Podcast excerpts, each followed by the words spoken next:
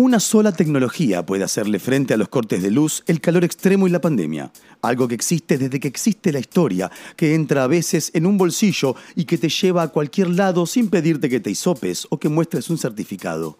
Nah, no me digas que inventaron un celular de realidad aumentada que funciona a batería solar. ¿De verdad es lo primero que pensaste? ¿Posta? Sí, sí, sí, sí. El cuartito de abogado, versión verano. Un programa de libros, entrevistas, textos, recomendaciones, todo en una hora, para hacerte el aguante cuando no aguantas más. Ah, ahí va, la respuesta era libros. No, nada, me perdí un toque cuando dijiste lo de los cortes de luz, porque si hay corte de luz, ¿cómo escucharías esto? ¿No te parece? Ay, la Yeti. La Yeti yo esta vez, mala mía. Bueno, me pongo a leer en el cuartito mientras espero que vuelva la luz. El cuartito de abogado. ¿Por qué ríes así? Si no tienes razón para amargar mi corazón.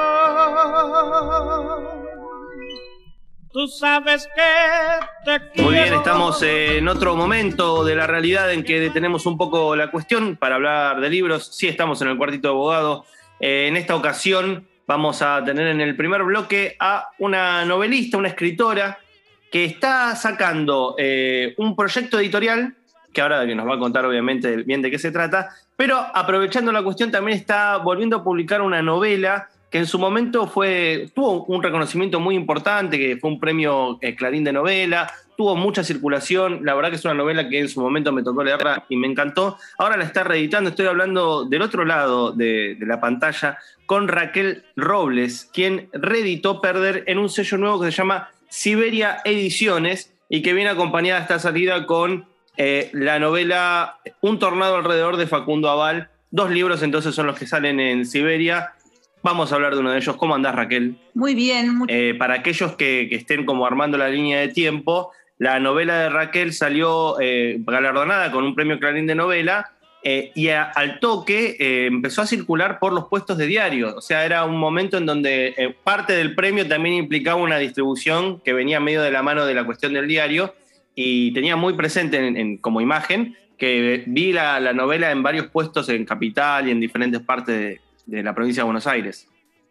Wow, ¿sabes que A mí no me pasó eso, ¿no? Lo, lo más, este, lo más fuerte que me pasó con la novela fue que mm, vi a una persona leyéndola en el colectivo. Ah, bueno, Eh, claro, ahí ya está. Como esa Sí. sensación de wow, impresionante. Bueno, eh, la novela Perder cuenta justamente la pérdida que tiene la protagonista, una madre, en torno a un hijo que, que ha fallecido, una sensación de pérdida que la lleva a explorar el dolor en, el medio de un viaje, ¿no? De también un- una especie de cambio de geografía para tratar de, procesar esto que acaba de pasarle. La novela es muy intimista, muy introspectiva, va recorriendo justamente los espacios de ese dolor, pero sobre todo los espacios de la pérdida en su momento eh, se señaló que también venía muy, y, y creo que esto es casi la primera pregunta que te quiero hacer, Raquel, eh, venía muy de la mano el hecho de que Raquel eh, es hija de desaparecidos y estaba casi les diría haciendo como una especie de, reflexión en espejo. eh, y que una cosa que no me enteré sino hasta que leí el prólogo, que también lo habías escrito cuando estabas embarazada eh, en su momento. O sea que había como muchos cruces para entrar a la novela, ¿no? Mi primera pregunta es esa, ¿no? ¿Qué, qué pasa con todo ese cúmulo de experiencias, de situaciones que están trabajadas en la novela y que, bueno, vos como la autora supongo que tendrás mucho más para decir acerca de cómo los viviste y cómo los trabajaste en la novela? Mira, esa, esta novela, si bien no es la, primera novela que escribí, sí es eh, la primera novela que publiqué y que tuvo un, este, trabajo, ¿no? Un trabajo, porque bueno, porque la presenté a Alfaguara, justamente la gran editora Julia Salzman de Alfaguara de ese momento, eh, me dijo que, que la había hecho leer por los lectores, por 10 lectores, y había tenido muy buena lectura, pero que le parecía que todavía le faltaba. Así que eso me, este, no que le faltaba, sino que no sabía si había un proyecto literario o si era una catarsis. Eh, que a mí me, llamó mucho la atención esa, esa devolución porque yo no había, tenido una, la idea catártica, ¿no? De, como de, en el sentido de este, sacar afuera ¿no? algo, algo de una experiencia muy personal. Em, entonces, esta, pero digo, si bien tiene un trabajo, tiene un trabajo distinto al trabajo que, hago hoy con la escritura. Entonces, em, no tuve registro en ese momento de, em, de lo personal de la experiencia. No tuve registro, no lo pensé, ¿no?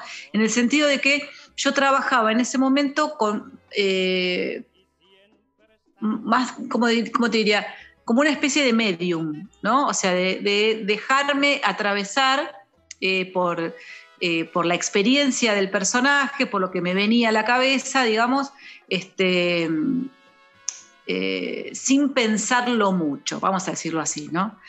entonces, las lecturas de esa novela después me fueron devolviendo ideas de lo que había hecho o de dónde o de qué cantera había sacado este, los personajes, la situación, el dolor, etc.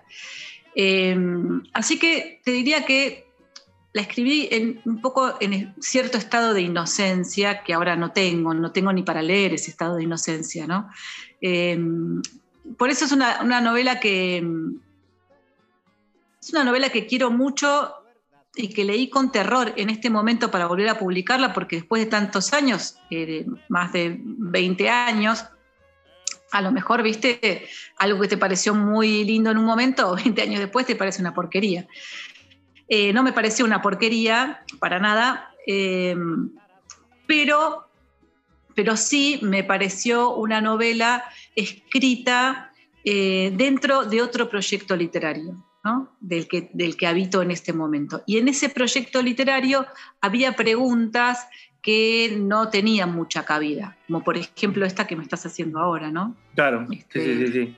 Y aparte, debo decir que también en la novela, en esta situación que tiene que ver con la pérdida y demás, también hay algo como una búsqueda de recuperar lo cotidiano que, es, que me parece como muy interesante, porque ahí está también cierto gesto estrictamente de la escritura de literatura, que es tratar de acomodar toda esa gran cosa que, uno siente y a veces no sabe cómo poner en palabras en situaciones mundanas, cotidianas. Yo me acuerdo mucho de que el personaje en su momento se va a una zona europea muy fría y, a la mañana tomaba un, vasito, una especie de, shot chiquitito de, alcohol, porque claro, hacía frío y había que entrarle al día.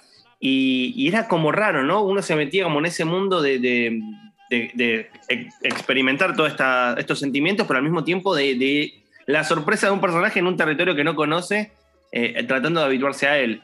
Eh, ¿cómo, ¿cómo, fue eso en, el sentido de, ir construyendo eso? No, me, no, no, sé si fue biográfica la relación que tuviste con, un viaje a Europa o algo por el estilo, o si lo estuviste no, buscando. Eso sí que no.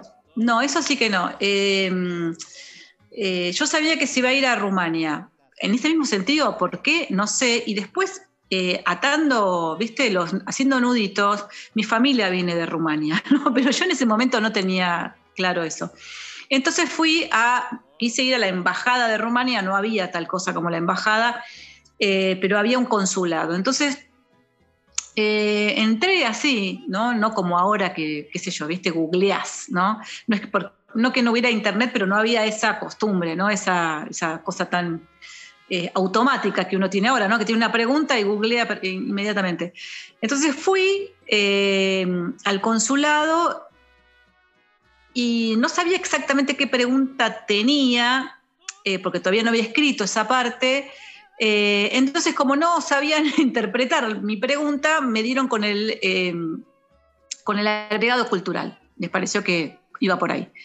El agregado cultural fue un, eh, un, tipo increíble, increíble, que mm, se sumó, como, que se sumó al proyecto. Entonces, yo, eh, claro, todavía no tenía las preguntas formuladas porque todavía no había llegado hasta ahí. Entonces, mientras iba escribiendo, lo iba llamando, lo llamaba y le hacía preguntas así sin contexto, ¿no? Tipo, ¿cómo se dice la dama que llora? Eh, ¿Cuál es la avenida principal? Bien. Em, ¿Hay río o no hay río? No sé qué. Eh, ¿Qué costumbres? No sé, como a medida que iba escribiendo le preguntaba y él me, este, me contestaba con muchísima amabilidad y sin, sin preguntar nada.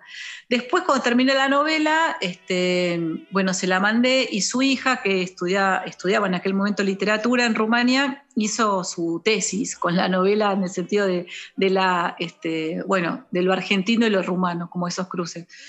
Este, pero nunca fui a ese lugar, nunca estuve en un lugar tan frío en mi vida, no conocía la nieve. eh, pero bueno, logré meter, o sea, eh, em, a medida que lo iba escuchando a, este señor, me iba como metiendo en ese lugar. Antes de, de- mandarla a ninguna parte, se las di a leer a, a él y a su familia, a ver si les parecía que, bueno, que se podían situar ahí, porque además está el pueblo de él, la como hay varias cosas que tienen que ver con él. Eh, y bueno, cuando me dijeron que sí, eh, pasó lo mismo. ¿Sabes qué me pasó lo mismo ahora que me acuerdo con Papá Muerto, que sucede, varios de los episodios suceden en Cuba, lugar en el que yo nunca estuve. Claro. Este, eh, pero bueno, a la gente que lo leyó le parecía como evidente que yo había estado ahí. Pero me parece que, eh, que bueno, que esa es mi, mi- tengo esa posibilidad, ¿no? De, de viajar con, con los relatos, que es una, una cosa que aprendí de muy, de muy niña.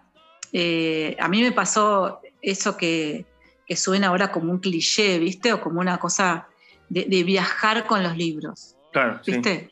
Sí, sí, sí. Eh, qué sé yo, por ejemplo, eh, yo era fanática en su momento de John Irving, no sé si lo, lo tenés a ese escritor, Mm. este, eh, yankee, muy, muy de, de la línea de Dickens, digamos, ¿no? Es- él se, se- se dice en esa tradición, y sus libros suceden siempre en, en Maine, ¿no? En New Hampshire y en Viena. Entonces son dos lugares que a mí me resultan muy, muy conocidos, muy conocidos, las calles, el clima, el teatro de Viena, qué sé yo, cosas que, que me resultan muy conocidas aunque nunca estuve ahí. Claro. Eh, entonces, en este libro lo construí como desde ahí, ¿no? desde los relatos de este señor, eh, tratando de, meterme con, este, de viajar espiritualmente a ese lugar y traerme, traerme fotos, sería, ¿no? Claro, sí, sí. Hay, hay algo también que me parece que, que está bueno en perder, que es que hay una relación muy extraña con Kafka en la novela, que cada tanto vuelve, gira en torno a, hay un tratamiento también por parte del personaje de la novela. Yo no sé, em, vos siendo justamente la segunda novela que escribiste, la primera publicada, ¿cómo fue, digo, tratar o, traer ese nombre de, tanto peso para la literatura dentro de, tu obra? que también creo que hay una operación ahí, ¿no? Porque es como que se desarma también la literatura de Kafka en el, medio de la novela, o se va como reacomodando. Ya te digo que en ese momento lo hice con mucha inocencia, sin tener, o sea, ¿cómo te puedo decir? Eh, yo leía libros eh, de una manera muy eh, voraz e irrespetuosa, ¿viste? Sin tener... Y, con- en el mismo nivel, por ejemplo, yo iba a la librería y leía, me pasaba un rato largo leyendo la primera página de libros, ¿no? Y si me, sin mirar ni la tapa, ni el autor, ni nada, ¿no? Como la primera página, si me cautivaba, me lo llevaba. Y después, bueno, veía quién era, ¿no? Como una especie de citas ciegas. Después veía quién era el autor, la autora, este, de qué iba. A veces me ensartaba, muchas veces no. Eh, entonces leía como en el mismo nivel, ¿no es cierto? Clásicos, eh, contemporáneos, este, etcétera. Eh, cosa, por eso te digo que forma parte de un proyecto distinto al que estoy ahora. Después me pasé dos años de mi vida leyendo solo Kafka, nada más que Kafka. Eh, libros, o sea, literatura de Kafka y sobre Kafka. Creo que, por supuesto que tiene, hay exégesis ¿no? de la obra de Kafka, con lo cual me debe haber quedado un montón afuera. Pero leí todo lo que encontré, todo este, traté, tratando de, de- de entender, esa, entender ese proyecto literario que es de una magnitud increíble, ¿no? Este, increíble, de, una, de un peso eh, de un peso filosófico brutal y de una búsqueda por, la, por el procedimiento, ¿viste? De una búsqueda por, por el, cómo, cómo, hacer para, cómo hacer para transmitir, qué, estrategia, ¿no? Qué, eh, qué, decisión estratégica para cada cosa. Eh, en ese momento no, yo había leído Kafka, qué sé yo, como ya te digo, de la misma manera que podía, podía leer Dan Brown, ¿entendés? O sea, como, bueno, si me interesaba, adentro. Entonces, el personaje de, la, de, esta, eh, de este libro tiene un acercamiento parecido a la literatura por otras razones, ¿no? Eh, como una cosa más de bulímica, ¿no? De meterse, meterse, meterse para alienarse, pero tiene algo de ese método, ¿no? De cualquier libro, cualquier libro, el que está ahí, el que está ahí, el que aparece, en el caso del personaje hay, como una cosa más metódica de, conseguirse los libros de, una lista, de la lista, ¿viste? esas listas que aparecen de los libros publicados por la misma editorial, y de ahí otros, ¿no? Hacer como unas especies de galaxias de, libros, pero que tiene ese mismo orden de una lógica a otra, ¿no? o sea, un orden cualquiera, como si yo fuera a tu casa ahora que estoy viendo tu biblioteca, entonces agarro el, estante del, medio, porque sí, ¿no? Entonces, eh, hasta no terminar el estante del medio no paso ni al de arriba ni al de abajo. Y bueno, lo que hay, hay. Si vos lo tenés ordenado, será así. Si lo tenés desordenado, será así. Claro, este, Con lo cual, eh, lo que hice fue como profundizar eso, ¿no? Como llevar a un extremo eso que, después utilicé en otros libros, ¿no? Como la pregunta, si yo, una pregunta que después se hizo realidad, pero en ese momento me parecía lejana. Si yo tuviera que quedarme encerrada en esta casa con estos libros solamente, si no pudiera conseguir nada más, ¿qué haría? ¿No? ¿Cómo, este, eh, ¿cómo, ¿Cómo haría para que me durara toda la vida? ¿Qué sé yo? Entonces, Em, lo llevé como al extremo de, leer el contenido de un libro, de quedarme en la forma, de hacer de, esto que vos decís, desarmarlo por completo, desarmar las palabras, eh, ordenarlas por orden alfabético, em, bueno, después hacer cosas con las hojas de los libros, bueno, llevar al extremo esa idea de lo único que tengo son libros, lo único, lo único que hay. Raquel, hablando de, libros, justamente, y de tener libros, ahora tenés una editorial, digo, ¿cómo fue abrir este proyecto de Siberia? Eh, y, nada, encarar eh, otra forma del mundo de los libros que es justamente editar tus textos, pero también textos de otras personas, elegir un catálogo, ir armándolo, todas las complicaciones que, vienen de la mano de armar una editorial. Bueno, a mí me parece que la literatura, como la literatura porque es arte, es ambigua, ¿no es cierto? Vos no, no puedes decir, quiero decir tal cosa, ¿no? Este, cuando escribís un libro, puedes tener algunas ideas, pero debe ser ambiguo para que sea arte, si no sería un manifiesto, un volante, qué sé yo, ¿no? Otro, otra, otro registro.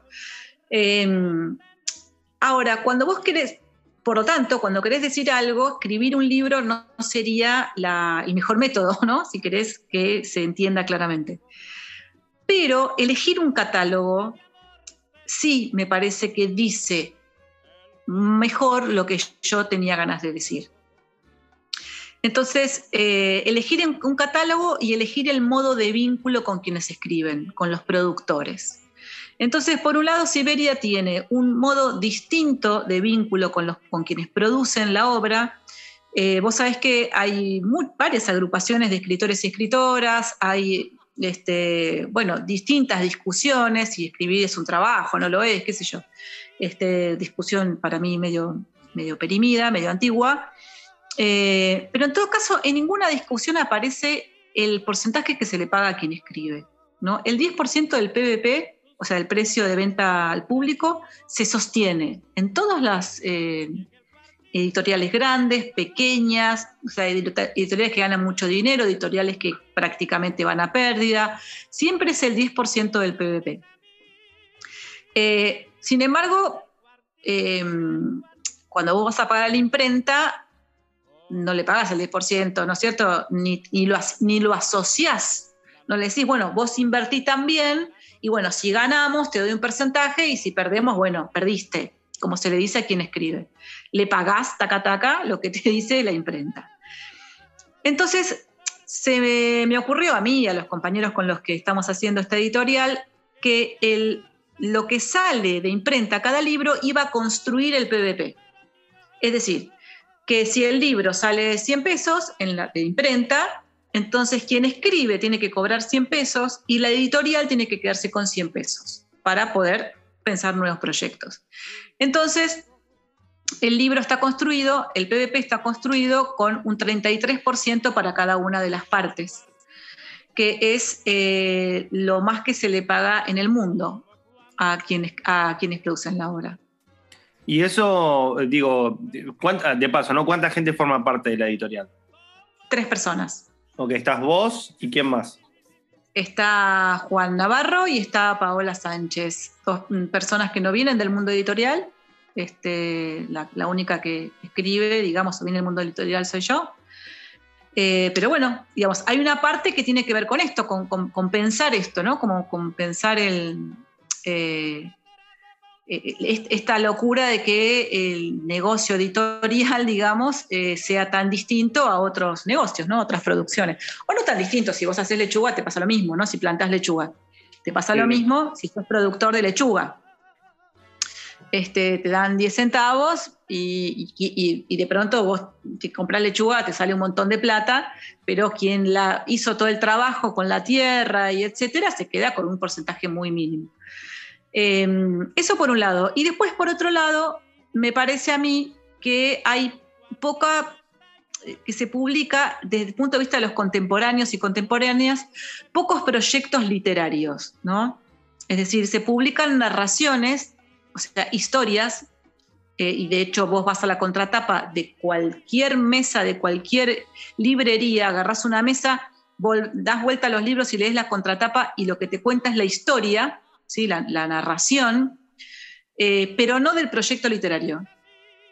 Es decir, no de los procedimientos, no de literatura, porque la literatura eh, eh, no es historias.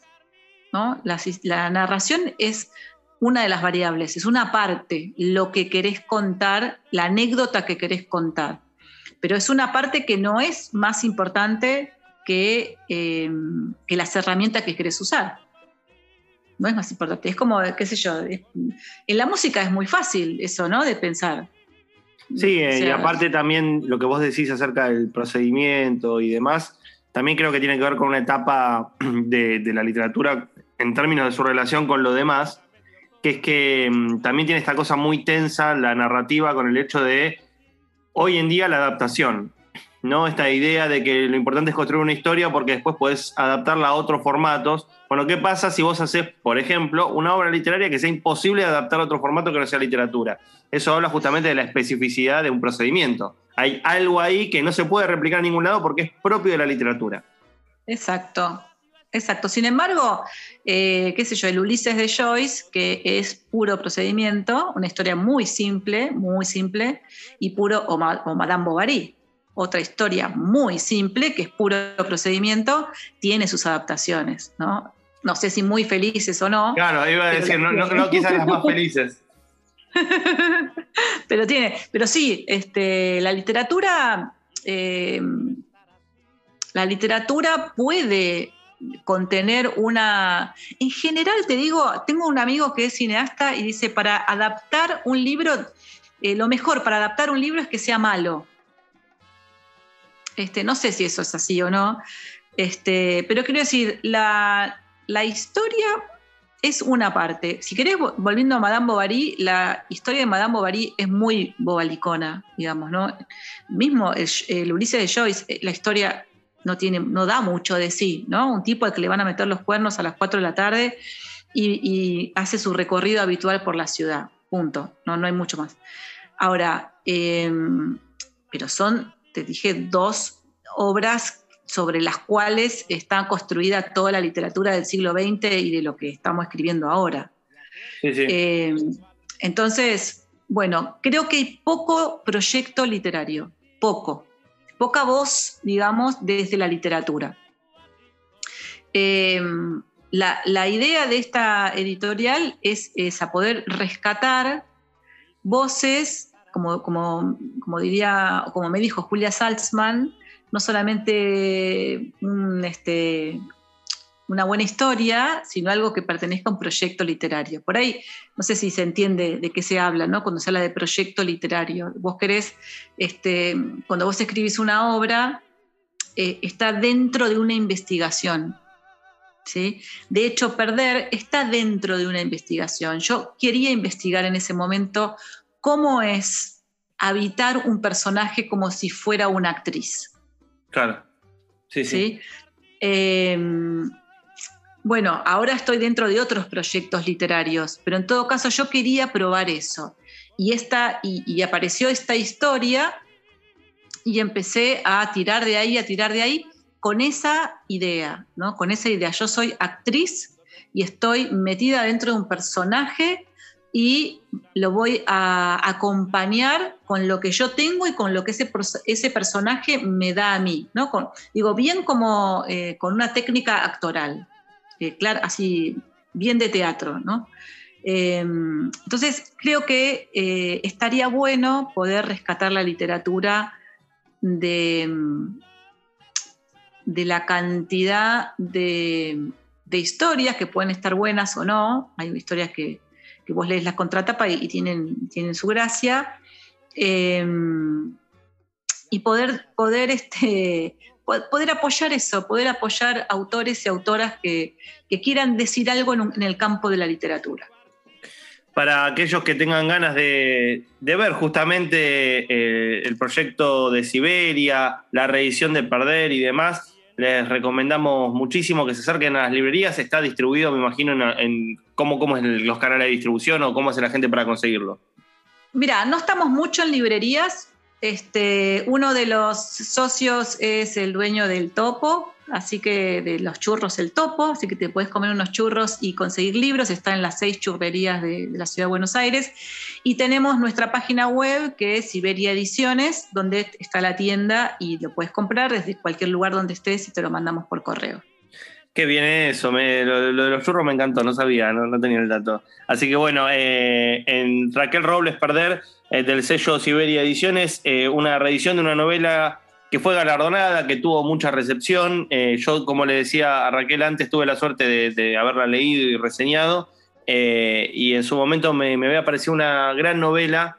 Y qué bueno que vuelva a aparecer y a estar disponible, ¿no? Porque eso pasa a veces con algunas novelas. Son como que pegan el boom y a veces el tiempo pasa y de repente no la puedes conseguir. Bueno, ahora ya tiene la oportunidad de conseguirla. felicitaciones, Raquel, por el proyecto y por la reedición. Gracias, muchas gracias por este espacio. Eh, vamos a un corte y a nuestro regreso al segundo bloque del cuartito de abogado eh, con más charlas acerca de libros.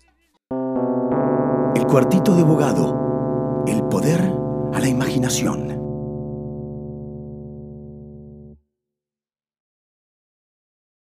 El cuartito de abogado, la mejor manera de marcar una página.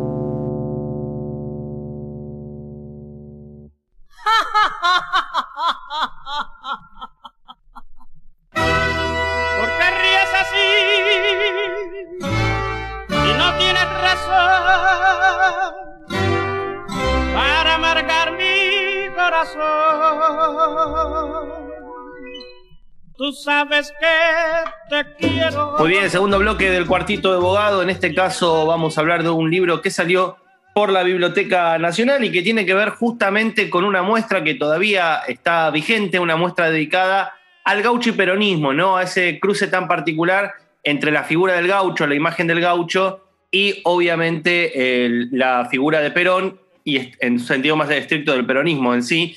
Eh, el mito gaucho es la muestra, espero no equivocarme el nombre porque ahora estoy apelando más que nada a mi memoria.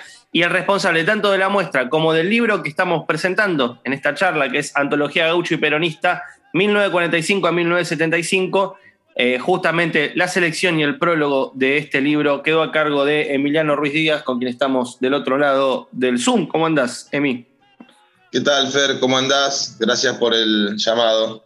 No, por favor, gracias a vos eh, por prestarte a esta serie de preguntas que más que nada tienen que ver con eh, eh, la pregunta central acerca del trabajo de archivo que ha llevado adelante, ¿no? Eh, entre el 45 y el 75, lo que plantea un poco este libro, es que se instala una suerte de, de unidad, llamémosle ideológica, propagandista, política, entre la búsqueda política del peronismo como movimiento social, histórico, y la figura del gaucho, ¿no? En eso hay un montón de cuestiones, desde cartelería hasta poemas gauchescos, hasta menciones del propio Perón en sus discursos acerca del Martín Fierro y demás. Digo, es un abanico muy grande. Mi pregunta es, Emi, ¿qué es lo que te motivó a vos eh, llevar adelante esta búsqueda? Y eh, por otro lado, ¿cuáles fueron las, situaciones que tuviste que ir resolviendo para recopilar este material? Bueno, a veces eh, yo creo que este libro nació hace muchos años ya con la propia orientación que yo tuve cuando estudié, que fueron los temas argentinos y latinoamericanos. De ahí saltamos a Auchesca y al peronismo, más allá de lo que yo hice políticamente, son temas de mi interés y estudio desde, hace años, vengo leyendo hace mucho tiempo de esos temas. Eh, y de repente sucedió que como trabajo en la Biblioteca Nacional y estábamos armando una muestra sobre literatura gauchesca, que es esta que mencionaste vos, el mito gaucho, muy bien, que está hasta fin de año todavía en la biblioteca.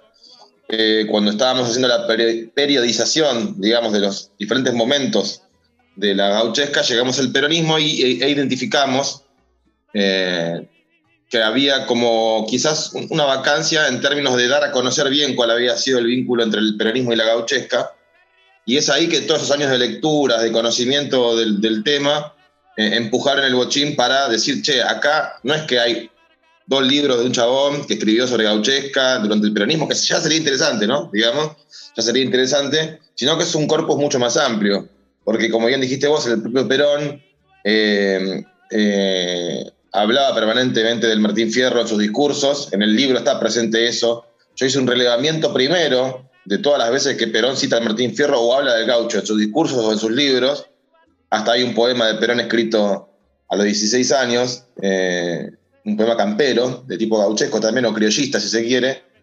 Eh, y bueno, y hice un peinado de eso y los incluimos en el libro, por ejemplo, ¿no? Eh, pero después también, como dijiste vos, toda una cuestión visual muy potente, en afiches, tapas de libros, propagandas en revistas, que conjugaban este imaginario, ¿no? De la gauchesca y el peronismo, ¿no? Gauchos apoyando a Perón, o hombres y mujeres del ámbito rural que se veían beneficiados por las políticas del gobierno peronista. Después, hasta en el cine, ah, eh, hay, bueno, obviamente, yo creo que la obra más, lo que todo el mundo conocía de la relación entre Gauchesca y peronismo, seguro, era Los hijos de fierro de Pino Solanas. Es una obra, de los, una película de los 70, que en realidad nunca se pasó en su momento por, por todas las internas que, que hubieron en ese momento. Creo que se, estrenó recién afuera del país, en los 80, ¿no? Y, y es la gran película gauchi peronista. Abajo de eso había 30 años de historia previa. Evidentemente Pino cuando la filmó ya conocía algo de todo esto, eh, si bien yo creo que es la, realización más compleja de esta articulación ¿no? que nos dejó. Eh, pero había películas en su momento también, en el, 40 y, en el 49, para allá el tiempo nuevo de Ralph Papier, una película, un corto de, 15, de 10-15 minutos, que yo creo que se pasaría seguramente en las previas de las películas, antes de ir a ver la película larga, digamos, que trabaja Enrique Muñoz y que hace un contrapunto entre dos gauchos, un gaucho joven y un gaucho viejo, donde los dos contrapuntean eh, respecto de lo que eran las miserias de ayer y los beneficios que hoy tiene el hombre de campo, ¿no? Entonces hay diferentes dispositivos. Después recogimos en el libro también las resoluciones y decretos ¿no? que, que, hay respecto de, de, las políticas para con el folclore, el tradicionalismo, el pato como deporte nacional. Y bueno, principalmente poesía, ¿no? Poesía y artículos y ensayos todo eso fue apareciendo y para volver al, origen de la pregunta, básicamente en un momento nos damos cuenta de que hay más que una o dos cositas, sino que hay todo un corpus y que aparte se extiende del 45 al 75. Entonces decimos, acá hay un libro, vale la pena llevarlo adelante y bueno, hice la propuesta a las autoridades de la Biblioteca Nacional y, conté con el visto bueno, así que me puse a trabajar para, para cerrarlo. Bueno, el libro justamente tiene un, un trabajo introductorio de tu parte donde relevás justamente esta, esta suerte de extensión de la relación entre el peronismo y la figura del gaucho, que también va ocupando reflexiones de tipo teórico, ¿no? O sea, cuál es el vínculo estricto que se puede llegar a dar. Digo, un poco como eh, resumen de, esta idea principal para aquel lector que se acerque al libro. ¿Qué es un poco la, reflexión teórica que, hiciste después de llevar adelante todo este relevamiento de corpus acerca de ese vínculo histórico entre peronismo y, la figura del gaucho? Sí, ahí es, la parte por ahí donde más eh, es compleja de, resumir. Lo que sí pude, digamos, ver de algún modo es que el peronismo fue una, el peronismo que irrumpió, digamos, definitivamente el 17 de octubre, pero que ya había empezado a existir con, la, con lo que fue la revolución del 4 de junio y Perón al frente de la Secretaría de Trabajo y Previsión, eh, fue, yo creo, una, una revolución en la Argentina. Una revolución quizás no eh, cruenta y del estilo más clásico de las comunistas que existieron en ese momento, pero sí una revolución en términos de una transformación profunda de, de, todo. De, todo, de la relación capital-trabajo una alteración eh, profundísima. Y dentro de esas líneas, por ahí lo que quedó más recordado es el imaginario de los derechos del trabajador de la fábrica, ¿no? de, la zona periférica de los cordones industriales, eh, y la representación del overall, las fábricas humeando, porque aparte el, peronismo invocó un fuerte imaginario de modernización. No es que eh, venía solamente a restaurar valores nacionales, también venía a modernizar la Argentina. ¿no? Y modernizar la Argentina era dar derechos también, como el voto de la mujer, eh, hacer que territorios provinciales que, todavía no eran provincias se transformen en provincias y que esa gente vote. Recordemos que en ese momento la gente que vivía en Formosa no votaba, porque pertenecía a un territorio nacional que no era provincia, ¿no? Es durante el peronismo que se transforman en provincias y que todo ese padrón se incorpora al derecho cívico de la votación. Entonces, en simultáneo con eso también, eh, lo que hubo fue una fuerte política para el trabajador rural, que si bien fruto de esa modernización que se estaba dando, empezaba a complejizarse el tema de la migración interna hacia la provincia de Buenos Aires o a los centros urbanos más fuertes del país, todavía en ese momento eh, si uno mira las estadísticas, eh, había mucha más gente viviendo en las zonas rurales y en el campo que ahora. Entonces era evidente que vos tenías que tener una política y un imaginario para ese sector, digamos, ¿no? Por más que incluso muchos de esos sectores después terminaran migrando a la ciudad, es lo que se estudia muchas veces en los estudios sociológicos del, del, periodo, que ya, eso ya venía de los 30 en realidad, ¿no? No es algo del peronismo solamente. Tiene que ver con la sustitución de importaciones, bueno, la crisis del 30. Em, bueno, entonces ahí aparece eh, una política fundamental que es el, el Estatuto del Peón Rural, aparece los, los tribunales de trabajo, eso es muy importante, hay un libro que yo usé para poder sostener todo esto que sostengo, eh, que es sobre justamente las políticas del peronismo, y creo que se llama Palacio, el autor, un tesista del CONICET, un trabajo que hizo donde él demuestra que lo que transformó la vida del peón rural y de la mujer de campo fue, aparte del estatuto, que eso te daba eh, vivienda, bueno, derecho derechos a las vacaciones, a tener un botiquín para la salud, a tener un descanso y una alimentación, fueron los tribunales de trabajo. Eso fue lo más importante. Los tribunales de trabajo fallaban, o sea, vos si trabajabas en el campo en ese momento, eh, como peón o hasta mismo como arrendatario, que sería como el pequeño productor, si se le ocurría al dueño de la tierra, te, incumplía el contrato y te, y te, rajaba. Y por más que vos fueses una persona de clase ascendente y pujante, te dejaban sin tu, sin tu campo. Ni a dar el peón, ¿no? Que era el último, el, último, la última expresión. Entonces, todos esos sectores iban a los tribunales de trabajo que implementó el peronismo y la justicia empezó a fallar a favor tanto del arrendatario como del peón de, del peón de campo. Entonces, eso fue una transformación profunda. Entonces, eso fue acompañado de toda una concepción política y cultural que se expresó en el cine, en las, artes, en las danzas, en, la, darle importancia al folclore, en dando importancia a la figura del gaucho y a la literatura gauchesca. Y es donde ahí aparece todo eh, un auge de la gauchesca vinculada al peronismo, rescatando todas estas ideas, ¿no? Una literatura que, como yo digo en el prólogo, claramente tiene un carácter propagandístico, en buena medida, y eso puede afectar a veces la calidad literaria clásica de, los textos, pero justamente por eso fue olvidada también, ¿no? Y, eh, no se permitió reflexionar. Lo que yo hago quizás es una de las primeras reflexiones más profundas que hay sobre el tema, sumadas a las de Ezequiel Adamoski y a las de Matías Casas, pero seguramente vengan algunas otras. En todo caso, lo que hice fue juntar todo eso para que darle una lectura, pero después dejarlo a disposición del público para que cada uno piense, piense lo que le parezca. Entonces, en esa revolución en realidad lo que se retoma es la tradición. O sea, la tradición pasa a ser lo nuevo, si se quiere. ¿Por qué? Eh, porque hay una reivindicación de una historia popular previa, pero no deja de ser, y se lo instala en el centro de la agenda cultural, que ya venía de los 30, pero lo termina con el peronismo. Entonces, es una revolución en ese sentido que restaura algo tradicional. Parece un poco paradójico. No, pero aparte iba a decir que, que es muy interesante lo que señalás porque en la configuración de lo que nosotros consideramos peronismo hoy en día, se lo contrapone necesariamente a todo lo que tenga que ver con el campo, como si fuese una cuestión de peronismo es una cosa y todo lo que tenga que ver con el agro es otra, cuando la unión histórica efectiva muestra que en realidad iba muy de la mano. Vos mismo mencionaste el Estatuto del Peón, que es algo clave en, el peronismo histórico y que en realidad tiene que ver con una relación particular del peronismo con lo que hoy llamamos el agro, que no es la misma que hoy, pero que está en la base del peronismo eh, tradicional, por decirle, decirlo de alguna manera.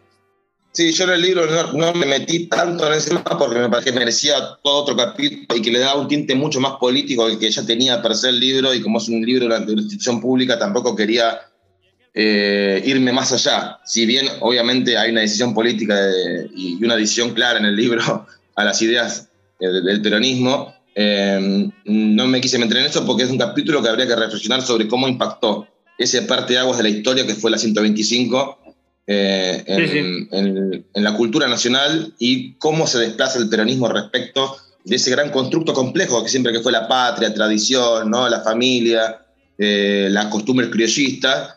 Yo creo que ahí hubo una decisión muy fuerte y que todavía estamos midiendo las consecuencias. La Argentina no fue la misma después de eso, digamos, para ninguno de nosotros. De hecho, mucha gente ahí se sumó al kirchnerismo, pero ahí mucha gente también se sumó al antikirchnerismo, digamos. Y eso hasta el día de hoy pervive. Muchos, muchos lo, lo, ubican justamente como la fecha de, la configuración de la grieta contemporánea. Eh, y, coincido sí que, que, ahí cambia también la relación del peronismo con el campo, o por lo menos en términos de imaginario, no por ahí en términos de política afectiva, porque eso, la verdad, uno cree que es una cosa y después vas a los papeles y es otra, pero sí, podés notar ese, esa especie de, de idea de oposición. Eh, una cosa que mencionaste muy al pasar y que también me parece un, rescate notable es que justamente Juan Domingo Perón escribió un poema gauchesco eh, muy tempranamente, lo cual a mí me, sorprendió mucho. A lo que voy es, em, no es, no es tampoco también un poco, digo, pensando en la edad de Perón y en su desarrollo eh, histórico, cronológico y político. ¿No, fue un poco también parte de una generación que vio la canonización del Martín Fierro? Pienso que Perón, vos lo que estabas diciendo, es, eh, lo escribió a los 16 años, 1911 es la fecha del manuscrito, eh, y estamos hablando de la época del comienzo de la década del 10, en donde van a estar la lectura de Leopoldo Lugones y Ricardo Rojas, que canonizan al Martín Fierro, se lo transforman en el gran texto nacional. ¿Hasta qué punto eh, es también parte de una generación que vio esa operación del nacionalismo de principios del siglo XX eh, en esto de la relación peronismo eh, gauchesca, por decirlo de alguna manera, y, qué otras personas por ahí contemporáneas o de la misma edad de Perón también siguieron por el mismo derrotero. Obviamente es una pregunta re amplia, puedes recortarla por donde quieras, Emi. No, no, está, está perfecto, es re interesante. Yo, eh, a ver, si me acuerdo, tres cosas puedo decir sobre eso. Una que es que, si bien es, cierto que el Martín Fierro se canoniza definitivamente en la época del centenario, con las famosas conferencias de Lugones, eh, la historia de la literatura de Rojas eh, y los libros de Galvez y todo un dispositivo de un nacionalismo de los 10, 20, 30 que cristalizan la canonización de Martín Fierro, yo creo que por de cualquiera de Echeverría, ponele, ¿no? O de, la época, como mucho vendía mil ejemplares, como mucho. Entonces, digo, ya antes que el Estado que canonice al gaucho o a la figura heráldica del gaucho, eh, incluso los nacionalismos más de tintes xenofóbicos lo hicieran, eh, ya había sucedido, me parece, como un fenómeno eh, de la propia comunidad, para, más detalle. Yo creo que la gran diferencia es que, así como Lugones eh, planteó esto como un nacionalismo de exclusión, digamos, ¿no? Para poder conjurar los temores de lo que eran las ideas ácratas, la inmigración europea que venía con las ideas del sindicalismo revolucionario y todo eso. la diferencia con el peronismo es que, y aparte él dice, todo esto es reivindicable porque el gaucho murió, ¿no? El peronismo no lo hace por. El peronismo dice, este, este dispositivo conecta directamente con el pueblo, con la gente común y corriente del campo, de las ciudades, que tiene hábitos criollistas, que le gusta el Martín Fierro, que le gusta bailar una chacarera, que le gusta leer poesía gauchesca, como en sus pasatiempos, que se va a una peña, ¿no? que arma los centros tradicionalistas.